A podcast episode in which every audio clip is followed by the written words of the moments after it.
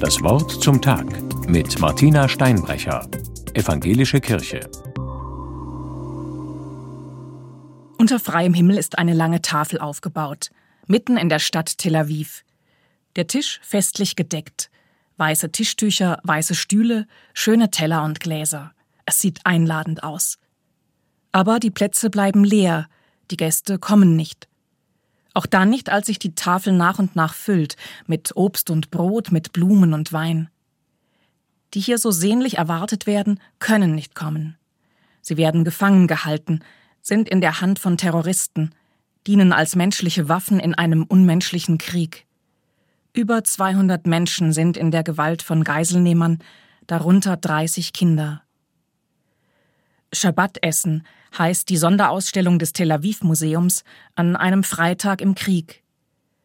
Das Bild von der leeren Tafel hat sich mir eingeprägt, weil es in seiner schlichten Eindrücklichkeit daran erinnert, wo Menschen gegen ihren Willen festgehalten werden, am Essen und Trinken und an der Mahlgemeinschaft gehindert werden, da sind die Gesetze der Mitmenschlichkeit aufs grausamste verletzt.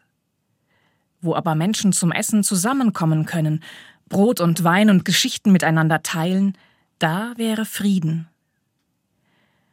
Die leere Tafel erinnert mich auch an ein Gleichnis, das Jesus erzählt hat. Auch in seiner Geschichte bleiben die festlich gedeckten Tische leer, denn die zum Festmahl geladenen Gäste haben einer nach dem anderen wohlfeile Ausreden, warum sie nicht kommen können.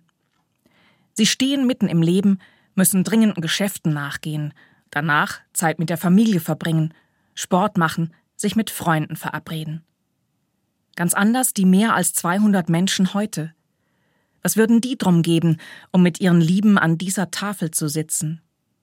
Nichts haben sie sich zu Schulden kommen lassen. Nur leben wollen sie, essen und trinken, schlafen und aufstehen, zur Arbeit gehen und murren, spielen und lachen. In Jesu Gleichnis bleiben die Tische am Ende nicht leer, denn der Gastgeber lässt nicht locker. Nichts lässt er unversucht, um seine Tafel vollzukriegen bis auf den letzten Platz. Und so ist es auch Gottes Wunsch und Wille, dass an der Schabbattafel in Tel Aviv jeder einzelne Stuhl besetzt wird, mit jedem einzelnen Menschen, für den da ein Platz freigehalten wird. Und ich bete mit Worten aus einem Psalm.